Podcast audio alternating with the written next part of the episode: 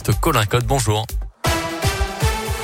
Bonjour Mickaël, bonjour à tous et à la une l'allègement des restrictions sanitaires en vue. Enfin, le Premier ministre l'a annoncé hier. Le 2 février, le port du masque ne sera plus obligatoire en extérieur.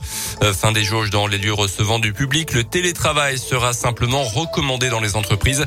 Deux semaines plus tard, le 16 février, ce sont les discothèques qui pourront rouvrir à nouveau. Les concerts debout à nouveau autorisés également. Euh, du côté des écoles, le Premier ministre envisage un allègement du protocole sanitaire au retour des vacances de février, soit pas avant le 7 mars. Notez aussi que les ados de 12 à 17 ans pourront avoir un rappel de leur vaccination sans obligation à partir de lundi prochain, lundi 24 où le passe vaccinal entrera officiellement en vigueur si le Conseil constitutionnel donne son feu vert officiellement aujourd'hui. Dans l'actu également, dans l'un des investigations en cours dans le département, un signe a été retrouvé à gare sur une route départementale à Saint-Sorlin en budget samedi dernier selon le progrès. L'animal pourrait être touché par le virus de la grippe aviaire. Il a été pris en charge par une clinique vétérinaire. Les résultats des analyses doivent être connus en début de semaine prochaine.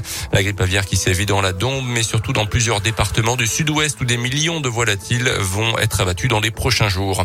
En foot, jour de derby en Ligue 1, Lyon reçoit Saint-Etienne ce soir à 21h. Des Verts, bon dernier du championnat face à des Lyonnais, pas au mieux non plus en championnat.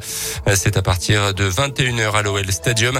Du côté du national, le FBBP se déplace à Cholet ce soir avec là aussi pas mal d'absents du côté des Burgiens. Ezikian Corny-Riblin et El Wazani ne seront pas là pour cette rencontre.